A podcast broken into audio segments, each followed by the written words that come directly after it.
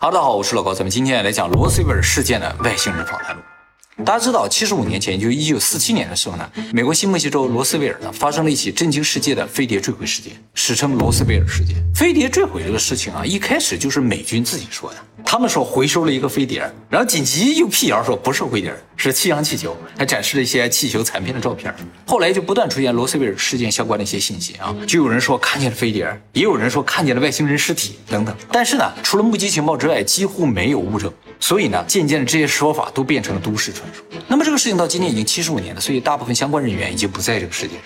不过在二零零八年的时候，出现了一本书，再次把罗斯威尔事件呢推向了大众的视野。这本书的作者呢叫劳伦斯·斯宾塞，而这本书的内容来自一个叫做马蒂尔达·马克埃洛伊的女性，是原美国空军高级军事长。在一九四七年的时候，就是罗斯威尔事件发生的时候啊，她只有二十三岁，是美军的一名护士。她说她参与了罗斯威尔事件坠毁飞碟上的调查和救治工作。救治外星人啊？对，这本书是她授权，他是授权了一个叫斯宾塞的人出的。他说当时坠毁的确实是个飞碟，而且飞碟上有三个外星人。他赶到现场时，有两个已经死了，有一个呢几乎没有受伤，活着。而马凯洛伊当时的工作呢，就是照顾这个活着的外星人。那么他在二零零七年九月十二日的时候呢，也就是罗斯威尔事件发生六十年后，将一封很长的信和一大堆的资料，这资料总共有十公斤重，寄送给了这个劳伦斯·斯宾塞。这个劳伦斯·斯宾塞是罗斯威尔事件的一个专题作家，就常年跟踪这个事情，去挖掘这里面的细节，然后出书啊，出一些相关报道物的这么一个人。那么他俩是怎么认识的？就是劳伦斯在一九九八年的时候想撰写一本关于罗斯威尔事件的书，他通过一些秘密资料的调查呢，发现啊，当天在这个罗斯威尔事件的现场有一名女性护士，就是这个马克·艾洛伊。于是通过各种手段联系上他，希望他能够提供当年一些比较真实的资料。但是呢，被马克·艾洛伊拒绝了。虽然采访马克·艾洛伊没有成功，但是这个劳伦斯·斯宾塞出版了他的书之后，把他的书寄送给了马克·艾洛伊一本。从此两个人就再也没有联系过了。直到二零零七年九月份，劳伦斯收到一个巨大的包裹，里面呢全都是罗斯威尔事件相关的资料。劳伦斯通过包裹上的地址找回去了，发现这个马克·艾洛伊已经死了。嗯，他这个东西寄出来，大概十天就到了劳伦斯这儿，但劳伦斯打电话回去，他已经死了。什么意思？这个马克·艾洛伊是安乐死。哦，哎，他不是自然死亡。那怎么证明劳伦斯说的是真的？没有办法证明，就不好说了。对，你可以不相信，劳伦斯也没说你一定要相信。那现在能证明这个护士是安乐死吗？啊，这个可以证实。这老太太生活的地方，她那个房东可以证实。她当时联系回去的时候，也是房东接了她的电话，她房东跟她说，这老太太已经安乐死。那他有当时寄件的这个？啊，这个邮件的寄信的地址什么都是有的，但是呢，劳伦斯说他已经销毁了，因为他想避免被调查和打扰。为什么这个事情这么严重？他要销毁这些东西啊？是这样的，就是在信中啊，马凯路一说他一生都生活在纠结之中，因为他知道罗斯威尔事件的几乎全部的秘密，但是他不能说，不能说有几个原因。第一个原因呢，就是他曾经被命令这个事情要严格保密；第二个原因就是他的上级曾经跟他说过，保守这个秘密就是保护人类，这个秘密一旦泄露出去会危及人类的安全。第三个原因就是他认识几个也知道这个事情秘密的人都意外死亡了。他觉得这些人的死亡可能跟泄密有关，所以他在战战兢兢中过了一生。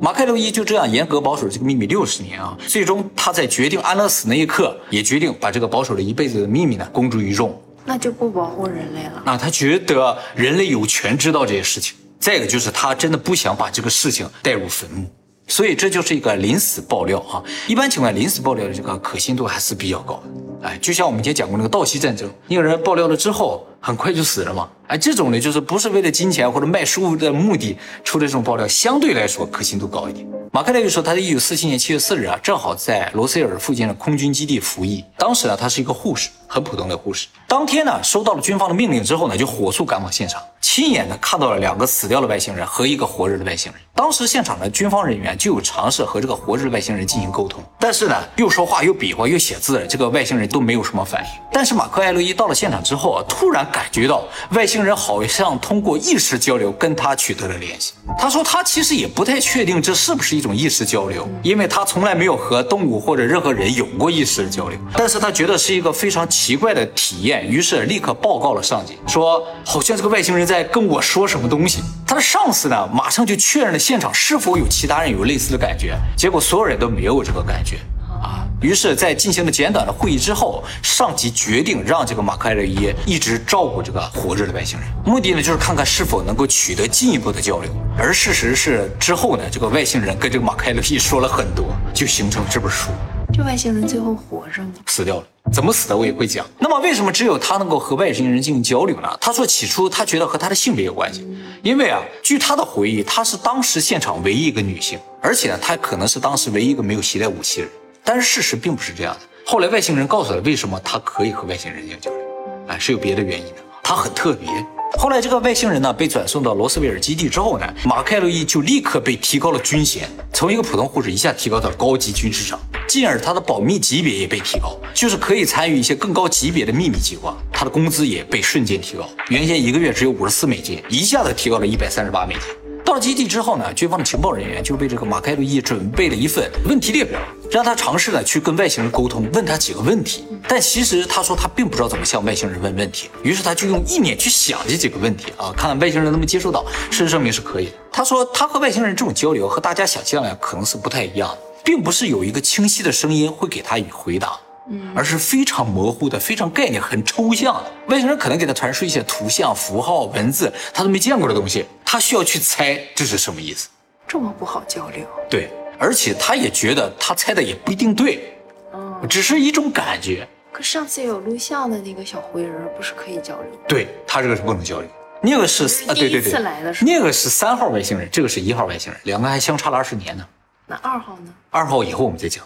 他对这个外星人采访呢，是从一九四七年七月七号开始，也就是说坠毁事件三天之后。而这个外星人呢，是在一个月之后就死掉了。虽然他和这个外星人接触的时间仅仅不到一个月啊，但是还是从外星人口中得到了很多很重要的信息。而且他说啊，每次和外星人进行这种意识沟通的时候，现场都有很多高级官员在场，有些人可能不在现场，也在那个单面反光镜的后面。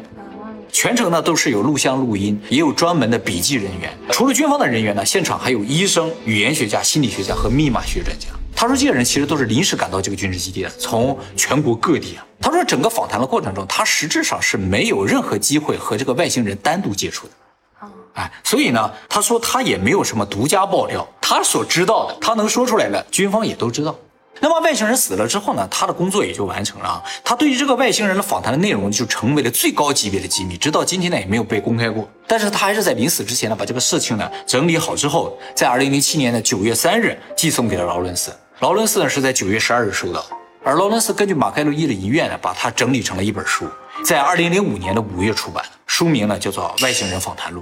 劳伦斯说，马盖洛伊的所有原稿他都毁掉了，为了避免不必要的麻烦啊，因为这里涉及到最高级别的军事机密。就是如果这原他人都完了，就是如果这原稿还存在的话，军方可能会来找他啊。但是他已经说了，上来就说了，我这原稿已经没有了啊。你可以认为我这个书是编的。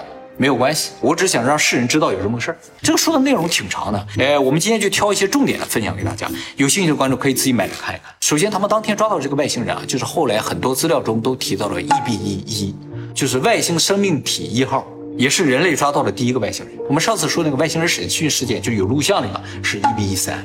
这个一 B 一啊，有名字叫艾尔，是当时这个飞碟的驾驶员。他说，这个外星人从任何角度都看不出性别，因为在他身上并没有找到生殖器官，甚至呢，他身体内就是没有器官，没有器官，他是没有器官，身体结构和我们也完全不一样。躯体呢，不是由细胞组成的，而是由特殊材质形成的。啊，什么材质不知道。全身呢布满了像我们神经网络一样的电子网络，所以呢，它究竟是一个生命体，还是一个制造物，还是个傀儡，还是一个机器人，是什么都不知道。但是有一点是确定，它是活着的啊，只是不符合我们对于生物的定义。它的身高呢大概一点二米啊，四肢非常的纤细，躯干也很纤细，只有头很大，没有肌肉组织，所以呢四肢非常的无力，就勉强能站着。无力啊？对，想快速的奔跑什么都不行。猜测可能是因为他们在宇宙空间中嘛，因为没有重力，所以不需要太多的肌肉就可以做到很多的事情。皮肤呢是灰色的，而且很光滑，手指和脚趾呢都是三根。这个事情跟我们以前讲那个外星人木乃伊是一致的。当时在秘鲁发现外星人木乃伊，也是三根手指、三根脚趾，没有内脏的。但是那个木乃伊发现是在二零一七年，而这个书出来是在二零零八年。哦，哎，就是不存在根据那个发现写了这本书这个可能性。这是一个非常不可思议的事情。而且马格艾利还说啊，这个外星人啊头上没有有效的鼻子、嘴巴和耳朵，就是耳朵根本都看不见，鼻子、嘴巴可能有，但是无效，因为它没有肺，所以并不需要用鼻子吸气。嘴也没有，因为它没有消化器官，所以不需要进食。只有眼睛，就是整个脸上有用的东西，看上去只有眼睛。之前不也说过，小灰人是不能繁殖？对对对，他们算不算生命体不太知道，有点类似于像机械生命体。他们也猜测这个家伙应该也是没有耳朵的，因为在宇宙空间没有空气，声音不能传播，所以他有耳朵没有用。但是他这样一个生理结构，就决定他在 UFO 上就特别容易生存，在宇宙空间中也特别容易生存，因为它不需要水，不需要空气，不需要食物。这些系统都不需要，我们人类做的宇宙飞船，这些东西都得有才行。而它这样简单的身体结构，也就决定它可以承受巨大的温度变化、巨大的气压变化。这和我们以前对于 UFO 的分析也是一致的。我们以前说过，UFO 它是可以做反物理法则的一些运动的。这就决定了里边不能有像我们一样的生物，因为我们有血液。一旦它反物理法则产生巨大的记的话，我们的血液可能就会离开大脑，我们就会昏厥。但是他们没有血液，所以就没关系。这么看来的话，UFO 真的是有驾驶员的，只是他们的驾驶员不会像我们一样受到生理结构的局限啊。他们可以反物理法则的运动，而且他们可以在复杂环境中生存，不论是极冷极热，有空气没空气，有水没水都没有问题。而我们人类的生理结构决定了我们只能生活在地表，我们不适合作为 UFO 的驾驶员。为什么我们身体结构如此不同呢？这个外星人后来也是有解释的。那么外星人这个身体结构虽然在宇宙中是无敌的，但是在地球上是有弱点的啊，因为他们没有肌肉，而地球又有很大的重力，所以他们一旦进入地球的话，几乎就不能够任意走动了，他们就会被钉在那个椅子上。重力太大啊，所以在地球上，他们主要啊还是靠操控飞碟来进行移动的，不能随便下来。下来之后回不去的可能性是有的，一旦坠毁了，他们也是跑不掉的。他们怎么不带一些那种衣服下来？他不需要，他们身体根本不需要，只是他们避除不了重力，重力是没有办法隔绝的嘛。所有其他问题他都解决了，就重力解决不了 啊，他到不了重力特别高的地方。合理啊。对啊，非常的合理。那么他的一双大眼睛啊，一直是睁着，好像没有眼睑。马克雷说，他不知道军方是否测试了这个家伙的视力，但是他觉得这个家伙视力非常的好，呃，甚至可能会看到不可见光，就是红外线、紫外线、X 光，他都能看见。他如果真的能达到 X 光的范围的话，他就可以透视，就是即使在屋子里面，他也可以看到屋子外面。那在戴面镜另一侧监视他的人，他能看到吗？应该可以看到。由于他不闭眼，也不呼吸，也没有心跳，所以呢，他只要不动，你是不知道他是死是活的啊，也没有声音，对，也没有声音，或者说他不和你一直交流的话，你就不知道他是活的，哎，是这样一个生物体好。而且马克莱一说，后来经过长时间的观察，也发现他是不需要睡觉的。虽然这个家伙没有性别，但是马克雷一说啊，和他的交流过程中，他渐渐的发现啊这个家伙有可能是个女性，他表现出了很多女性的一些情怀、情节的那种感觉，这是他猜测的，究竟是不是女性他不知道。他有向这个护士提问吗？他没有提问。接下来呢，我们就进入访谈的核心部分。访谈是在卢塞尔的美军基地进行的。马克雷说，外星人被抓起来之后，接下来每天都在进行访谈。对他进行一种询问。第一轮访谈呢，主要问了一些无关紧要的问题啊，呃，目的呢就是为了试探是否真的能够形成这种交流。啊，比如说他们问了你是否有受伤，外星人说没有。他这个不是说了没有，而是他感觉到外星人好像摇头了，或者是否定了这个意思啊，是一种感觉。问他是否需要食物，他说不需要。问他是否需要特殊环境，比如说你需要有多高的温度啊，有什么样的湿度啊，他都说不需要。他不是怕光吗？三号不是怕光，三号怕光，他应该也怕光，他眼睛都闭不上，你想想，他不是闭不上，他没见过他眨眼啊。然后又问他说，你身上是否有携带什么危险的细菌或者污染物？他说太空里是没有细菌。问他说你为什么在罗斯威尔这个地方出现？他说我们正在调查放射性物质。问他你们的人之间是怎么进行交流的？他说通过意识进行交流。那么这整个访谈也全都是意识完成的啊，所以这个意识交流是很正常对他来说。那除了这个护士，没人知道真假。对。这是这个事情很大的一个问题啊！又问他说：“你来自于哪个星球？”他给这个马克洛伊展示一个星系群的一个图像。马克洛伊也不知道那是哪儿啊，但是在冥冥之中感觉到一个单词叫 “domain”，感觉到的，感觉到的。而后来知道了，这并不是一个星系群的名字，而是一个文明的名字。啊，它来自于一个叫 “domain” 的文明。啊，真的有？哎，是一个宇宙文明，很大的文明。这个文明后来有些中文资料把它翻译叫做“统领地”。他们统治了大概宇宙四分之一的面积。一开始呢，地球是不在他们统治范围之内的，而现在呢，是在他们统治范围之内。而地球呢，距离他们这个核心也非常的遥远，属于在他们的边境的地方。其实我们地球在两个文明的边境交界处啊，没人管。呃，不是没人管，是一个非常特殊的地带，一会儿会讲。以前统治了地球这片儿这个文明啊，叫做帝国文明，他们叫岛民，那个叫帝国文明。而同理地管帝国文明叫做旧帝国。帝国文明啊，历史更为悠久一些。地球呢，就正好在他们俩的交界的地方，也就是说，地球其实是这两个文明的边疆。原先是帝国的，现在呢是统领地。帝国文明什么样子啊？其实就是地球现在城市的样子。这样，哎，帝国文明的城市风格和我们地球的城市风格是一样。呃，因为呢，我们地球人大部分都是从帝国文明出来的。哎，只是我们不知道，为什么不知道？他一会儿也会讲。这也就是为什么我们和外星人家 UFO 的他们那个开的飞机啊，长得不一样。帝国文明的飞机像我们这样的，而这个统领地文明是飞碟，咱们的这个形态是不一样的，人种也不一样。人种也是不一样的。当然，我现在给大家解释这些，都不是刚才他这一个 domain 这个单词解释出来，是后来知道的啊。我只是提前说给大家听一下啊。他当时只回答了 domain。那么接下来就问说，那你为什么来到地球？他说，为了保护我们同领地的所有权，就是说地球是他们的领土，他是来保护这片领土的。然后又问，为什么你们不想让地球人知道你们的存在？他表达了几个概念，叫守护、观察、不接触。然后又问说，你们的人曾经来过地球吗？他回答说，周期性的。反复进行观察，除了你们之外，有其他智慧生物生活在这个宇宙中吗？回答：每个地方，我们是最高级别的，他们是最高级别，对他们是一个最高级别的文明。会不会他也是统领地星球来的，比较能吹的？对对对对，有可能。他当然说自己牛了，是吧？啊，有可能有可能。好，这些呢就是第一天的访谈内容啊。他说这些访谈内容被笔记人员记下来之后拿出去之后，军方的上级人员特别的开心，就证明了真的能够进行这种交流。但是仔细看了内容之后啊，这个上级人员稍微有点失望。因为他们觉得这个外星人的回答太模糊，或者说他们有点怀疑这个马凯洛伊是否真的理解了外星人想要表达的意思，是否全部表达清楚了？你再涨点工资，他可能表达的更清楚，说的更多一点，是吧？所以之后呢，马凯洛伊就被送到一个办公室啊，在那待了几个小时，等待进一步的指示。然后一大堆情报人员开始制定第二轮访谈的这个问题列表。马克利说，他推测当时啊，应该有很多国家的高级官员已经抵达了空军基地。他的上司跟他说了，下一次访谈的时候呢，会有一些其他的高级将领参加，以便于实时的向外星人提出他们想要问的问题。结果第二轮访谈的时候，外星人却终止了和马奎雷伊的这个意识交流。他说他感觉不到外星人传过来任何信息，只是看他静静的坐在那里。看到这个情况，当时很多在现场的人员呢就退出了这个会议室。马克雷说啊，他听到门外啊有人在很大声的质疑，说这个应该是马克雷伊在瞎说，根本就不存在意识交流，就有人质疑他的真实性啊，因为这个事儿除了他，没有任何人证明他是真实的。于是，在接下来几天，这个马克雷伊呢没有能够见到这个外星人，而军方呢请了很多高级的专家去见了这个外星人，甚至包括一个叫克里希纳穆迪的来自印度的能够摇视的人，就是有特异功能的人。但是最终呢，所有人都失败了。于是没有办法，他们就让这个马克雷伊再去试了一次啊。其实劳伦斯在那本书里确切的写到了很多人的名字，就是现场的人的名字基本上都有写，就不是说来了一个什么专家，来了一个什么医生，不是，都把他们的名字都写上了。这些名字呢，也大幅增加了这个事情的可信度。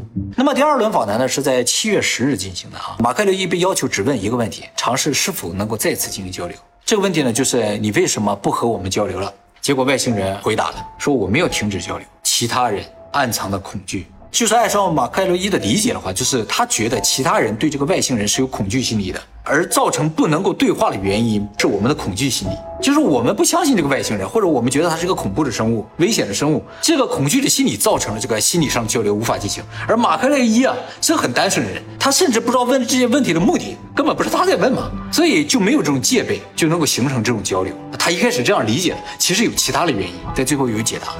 先说原因，行，我也可以先说一下原因。原因就是马克雷伊其实是他们一直在找的一个人。哦，这个人有个特殊的身份，专门来找他的。呃，倒不是，是偶然找到的。哦，哎，这么巧，这么巧。所以马克雷伊觉得是这种敌意造成了和外星人无法进行交流。而马克雷伊表示，他当时是非常愿意、非常积极想参加这份工作的，因为他知道啊，这种工作应该不会有第二次了。而且他当时也知道啊，军方已经开始散布谣言了，说我们并没有看到飞碟，也没有回收飞碟，是一个气象气球。他就知道这一定是个历史大事件。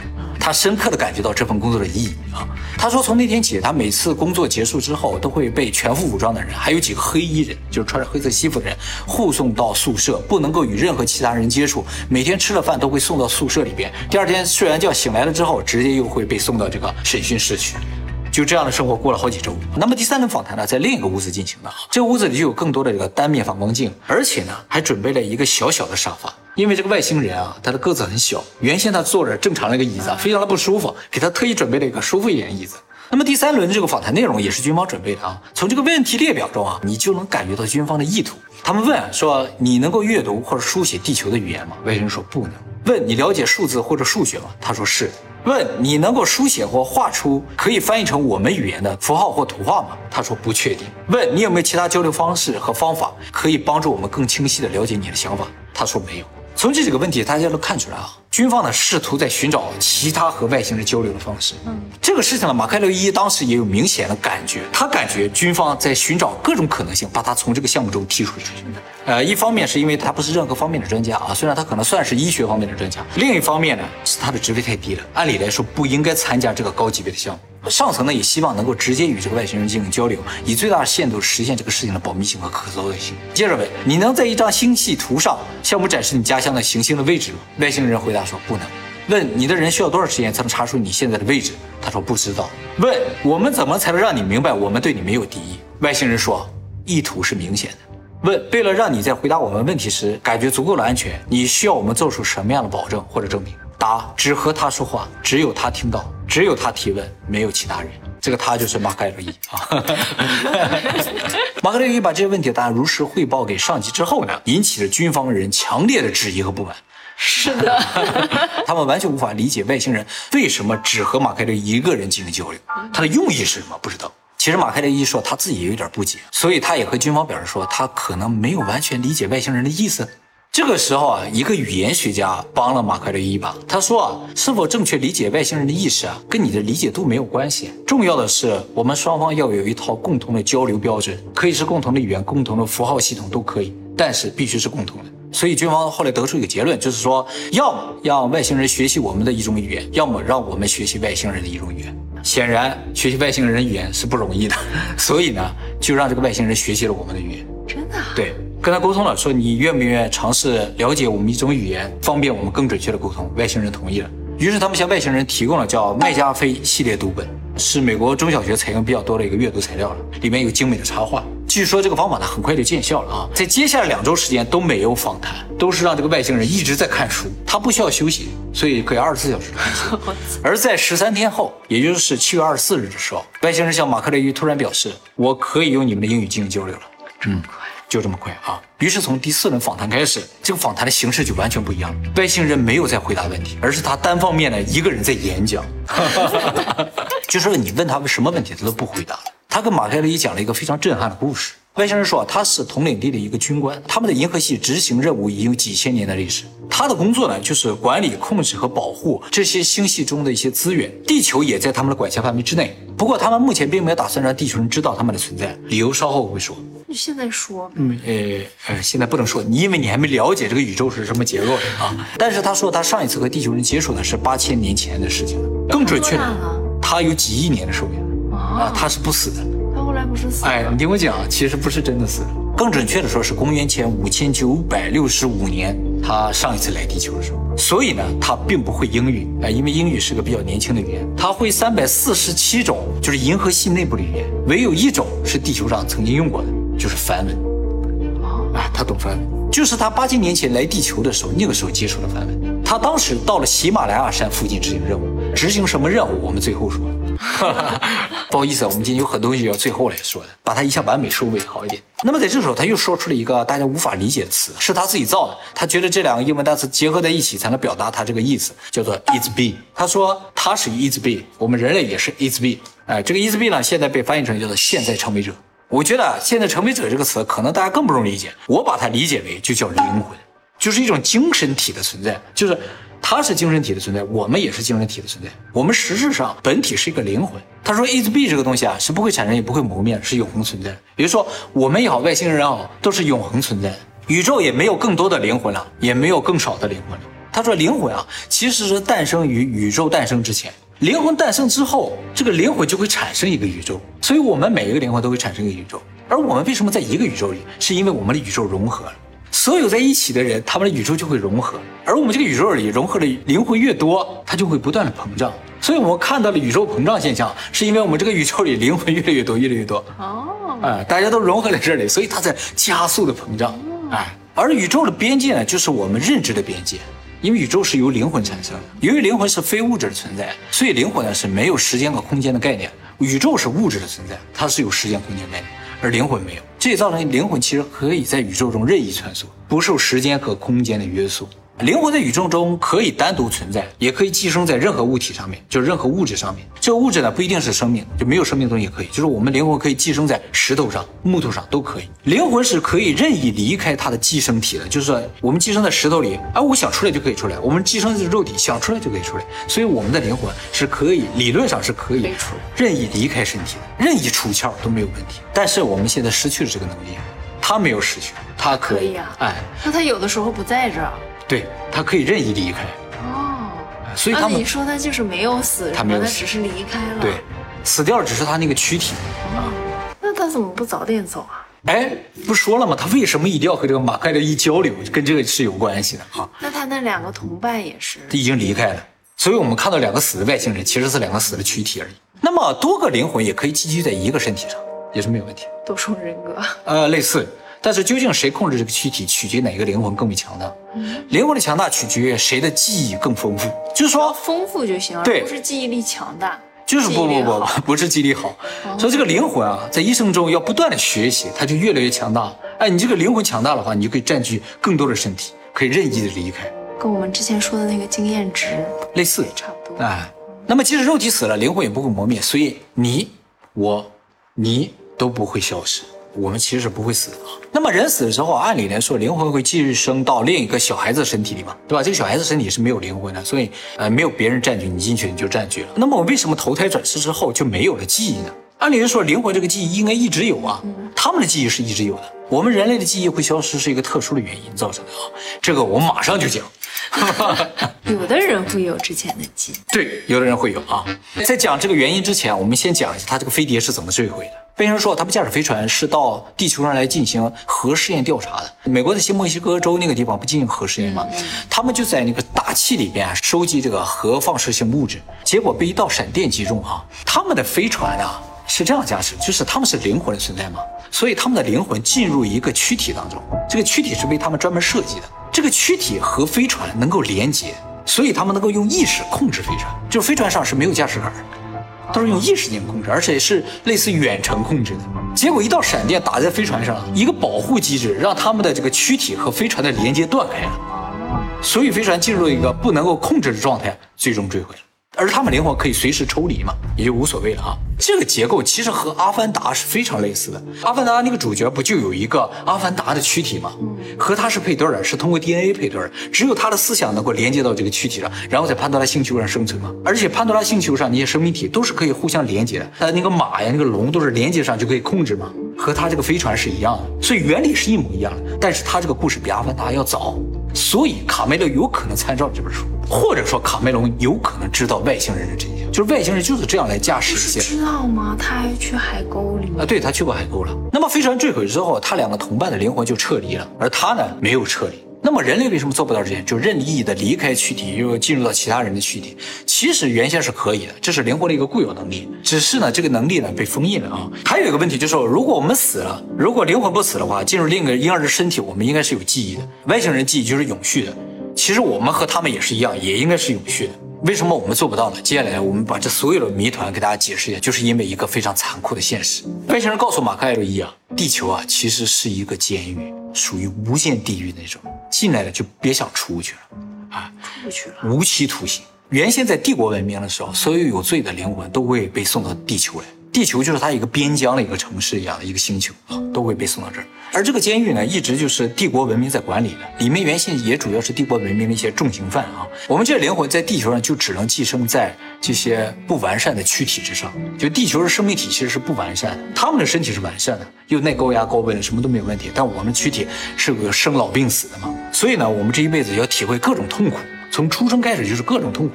但是我们的躯体死了，灵魂不死怎么办呢？帝国文明呢，就在地球外面设置了一个结界和一个捕灵网。捕灵网捕灵网专门用来捕捉从地球上试图逃离的灵魂，或者就是从躯体里脱离的灵魂。我们死了，灵魂就出来了，就会被这个捕灵网抓住。抓住之后呢，消除记忆，然后再会回到另一个躯体之中，这样不断的轮回。其实记忆啊是不能够消除的，它它只能封印，就是它能够封印我们这一辈子的记忆。我们有时候还能想起来一点儿，哎，有的人能够想起来一点儿。那有前世记忆的人，还很清晰的那种是没有被消除。对，要么是没有被消除干净，呃就是没有被封印好；要么呢，就是压根儿没有被捕灵网抓到。捕灵网并不是百分之百准确的，为了让捕灵网更加提高效率，能够把所有的灵魂都捕捉，我们这些灵魂被判刑送往地球之前，会被植入两个信念，一个信念叫做向往光明，一个信念叫留在地球。就是在地球上灵魂会认为我们在地球上是有一个特殊使命的。我们不要离开地球，这个信念是有。第二个信念就是向往光明，这就是为什么很多人在濒死体验的时候会看到强光，这个强光就是五灵网，我们就会他会往那个地方走。对，我们就会故意的飘向那个地方，就会被他抓住，他就不用到处去抓了。那下次我，你要不去的话，你就有可能保有原先的记忆。可是那是极乐世界呀、对，这是给你植入的信念，你会认为啊，那是我应该去的地方，那是温暖的，那是好的地方，我就放那个地方去，就会被捕灵网抓到，你的记忆就会被消除。你就是只要你穿过了这道光，你的记忆就没了。反正我也出不去，留在地球就留在哎地球。，也不是完全出不去。我们啊都是非常强大的灵魂，这些灵魂啊不是那么容易被抓住的，因为我们这灵魂有多少亿年的知识和记忆啊。这就讲到了为什么一定要消除记忆，就是我们过于强大。如果我们有个比如说几亿年的知识和记忆的话，想逃出地球并不难。想冲破这个捕灵网也不难，这个跟现实监狱是一样的，进监狱的人都要进行洗脑，告诉你永远逃不出去，你要在这好好改造，好好做人，出去就有美好的生活。这就是监狱的工作，要进行洗脑，不能让你任意接触外面的网络世界或外面的知识，让你天天上网可以随便查聊天，那是不可能的。我们犯了什么罪啊？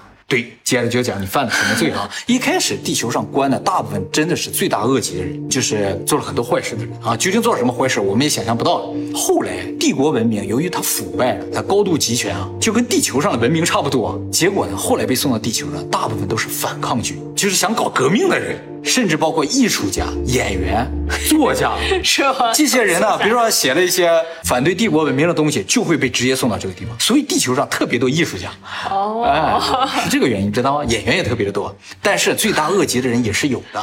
哦，哎，什么样人都有，只不过越来越多的并不是罪大恶极的人，而是后来来了一些反抗军，有反抗意识啊、反抗精神人。不过来的时候就被洗脑了，你就不记得你以前是干什么的，就在地球上你就觉得啊，我要一辈子一辈子的这么过下去。所以大家也不需要太担心啊，大家应该不是那些罪大恶极之人。我们都是有才华的。对，啊，有理想有抱负的，只是和帝国文明它不符，就被送到这个地方来了啊，进行无尽的轮回啊，就是无间地狱。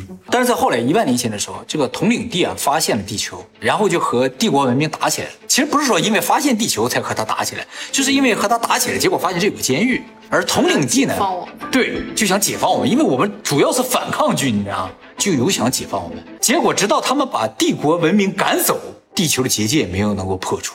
这个结界太强大了，哦，现在已经赶走了。已经赶走了，但是结界破除不了，因为他说啊，他们的人来都有可能被捕灵网给捕住，再也出不来了，就进来就出不来了。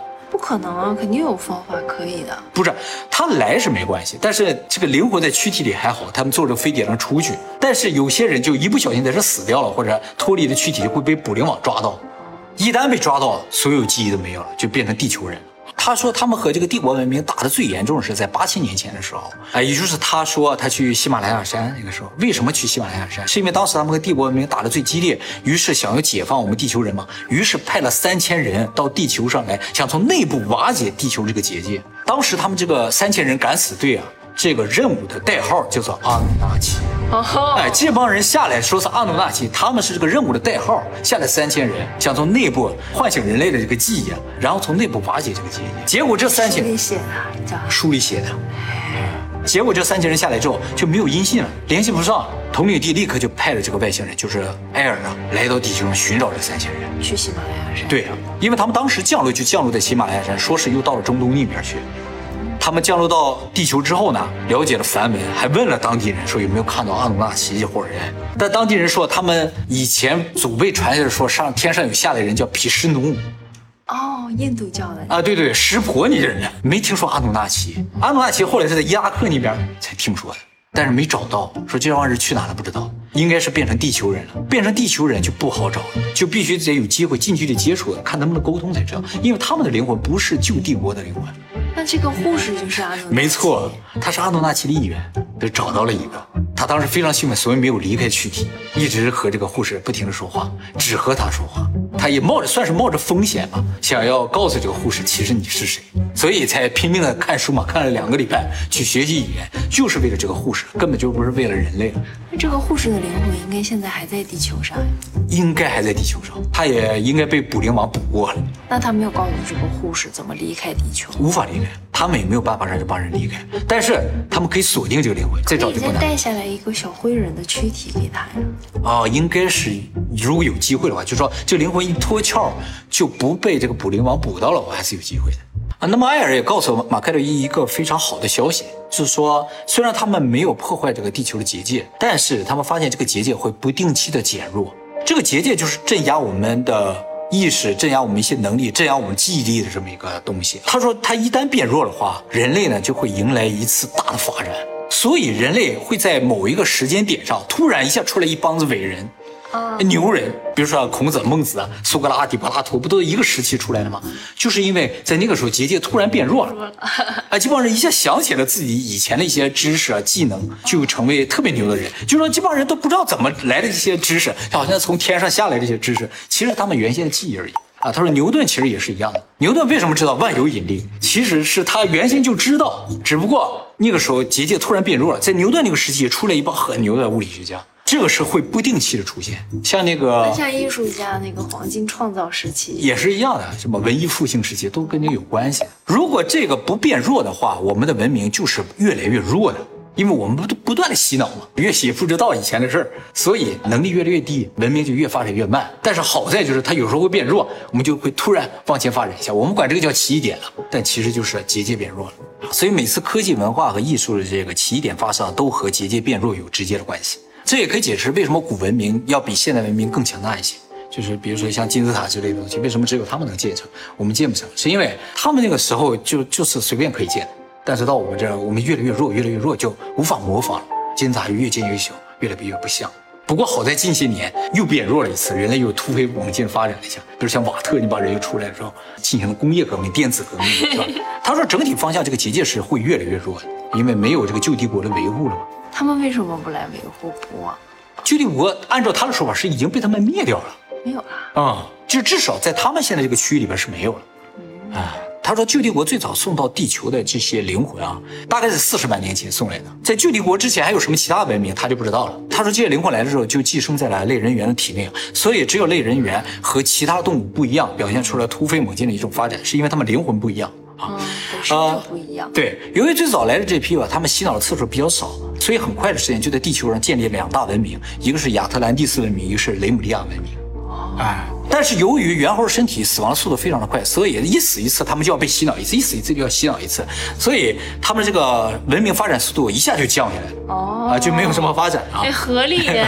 对，后来就越来越慢。这么回事儿。这就是说，为什么远古传说中那些都是神，贼牛，都特别厉害，现在人都不行了，就变成人了。不是那些人有多神，他和我们是一样的，灵魂是一样，只不过他们那个时候记忆多一点，我们比洗的干净一点。那灵魂的数量是一定的，是一定的。宇宙中灵魂数量是一定的，就没有新的灵魂，不会产生新灵魂，也不会磨灭。那这些灵魂都是从哪儿来的？在宇宙诞生之前就已经有的。他们其实也不知道宇宙之外究竟是怎样，他们只是知道啊，宇宙有好多个灵魂可以在宇宙之间穿梭，就是我们这个灵魂也可以到别的宇宙中，然后我们这个灵魂产生的宇宙就和别的宇宙融合了，那个宇宙就开始膨胀。那他们不说我们现在这个宇宇宙？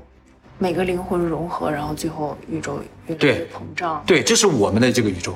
但是他说灵魂是一定的，我们一直就是这么多。从别的宇宙来的。别的宇宙就在缩小，我们这个灵魂也可以到别的宇宙去啊，并不是我。对，但是灵魂在两个宇宙之间穿梭的时候，记忆会消失，就是记忆会中断，就是你不记得另一个宇宙的记忆，你只有这个宇宙的记忆。他说亚特兰蒂斯文明和雷姆利亚文明虽然发展速度越来越慢了，但是有前人的基础的话，按理来说就慢就慢慢，也应该是非常高等的文明。但是很遗憾的是，在这个两个文明发展了几十万年后啊，也就是在大概公元前一万一千六百年的时候，地球的两极发生了一个移动。造成文明的全面毁灭，就是产生大洪水嘛，所有人又重新隔了一遍，就再也起不来了。其实还好的就是这次文明毁灭之后，的下一波人造了金字塔和狮人面像，就在公元一万一千年的时候，再后来就不行了，到我们这就渐渐的不行。而吉萨的三大金字塔之所以指向猎户座，是因为猎户座是旧帝国文明的中心啊，是在那个方向上的啊。他们想回去啊，因为我们原本是旧帝国的人，说白了，我们和这些外星人他不是一个族的。我们是旧帝国的啊，只是我们是反抗一会儿的，是艺术家，是吧？懂了吗？为什么选择地球作为监狱啊？这是有讲究的，因为地球是一个很罕见的活着的星球，就是活着的星球上面什么东西都是有寿命的，非常的不稳定，就经常会有海啸、地震，然后上面生物的寿命也比较短，特别适合用来囚禁灵魂。他说：“其他的星球啊，像月球，你说太稳定了。他说他们都生活在这极为稳定的星球上，不会选择一个不稳定了或者有天灾的地方生存。他们一定选择一个非常稳定的。他们需要资源，不需要非得把自己星球采取。宇宙里边有很多星球都可以去采取，像地球也是一个很大的矿，因为它可以产生很多的资源。”但也适合用来囚禁灵魂。外星人访谈大概就是这样一个内容啊，他又说了很多，真的有点像科幻小说一样的内容啊，特别多。大家有兴趣可以自己去看一下啊。那么这个外星人访谈整体是在七月三十一日结束的啊，也总共进行大概十几轮的访谈。结束呢是因为一个意外的原因，就是我不说后来外星人就一直在自己说嘛，不回答问题嘛，军方就把他打断了，就是你不要说了，你说的东西对我们来说没有意义。他是不断的在提醒那个马奎洛伊你是谁。他的目的是这个，并不是想回答人类的问题。那军方也能听到他说话，对，也也知道这些内容。但是军方想更多的知道，就是你们的飞碟怎么驾驶啊，什么原理啊？问这个问题，所以就打断他了，说你能不能回答我的问题？他不回答，结果军方对他使用了电刑，哦，啊，就电了他一下。但是军方说，我只是用了微电，没有用太强的电，没想把他电死。结果这一电他不动了，而且意识交流就中断了。马克雷伊说，当时这个外星人被电击的时候，他是在现场的，但是他没有反抗。虽然他觉得这非常的不好，他为什么没有反抗？他觉得在这个时候，如果我站在外星人的立场上，对他是没有任何好处的。是的，所以他一句话没说，即使他内心觉得这个事情非常糟糕。外星人被军方也知道他是尼亚诺的，军方不知道。那为什么呢？哎，这个没有出现在就是他这个问答的过程中，是他死了之后又联系上了一次这个马盖鲁伊。这个外星人死了之后，他和这个外星人就没有交流了。嗯，然后军方呢就让他接下来几天不停的和外星人去接触，看有没有机会再连上。结果两周都没连上，这个项目就结束了。外星人被运走了，运到哪去他是不知道的。他也以为这个外星人死了。嗯，而且这个外星人死了之后，军方对他就是马克伊进行了测谎实验，甚至使用了吐真剂。哎，他说我是一个护士，我知道那个东西是什么。结果是他通过了测谎实验，就是说他说的都是真的。那么外星人既然死了，军方呢在第二天就给马凯勒伊发了退伍证，而且给他一大笔退伍金，给他安排了新的身份和工作，让他回老家了。即使他当年只有二十三岁就退伍了，领了养老金了，但是签了一个保密协议。保密协议中说啊，你永远不可以对任何人提起在服役期间中看到、听到和经历过的事情，不然将被视为叛国，被处以极刑。而马克雷伊在离开军营的前一天晚上，突然艾尔联系到他了。他听到一个声音，艾尔跟他说：“我很好，我已经回去了。你其实是阿努纳奇的一员，所以我才跟你说了这么多。但是我们现在没有办法把你解救出去，你先稍等一下，在地球再稍等一下，我们会想办法。”那他选择安乐死，是不是找到方法回去了？谁知道呢？那都是六十年后的事情了。在这期间，他们再有没有交流，在这个书上就没有体现了。能他回去？对啊，有可能通过某种方式让啊。我们就期待一下下次结界减弱的时候，哦，就牛了，不被捕梦网抓到才行。就算不被捕梦网抓到，帝国也不存在了，你又不能去小灰人那儿，还不如在这儿好好生活呢。很有道理哈。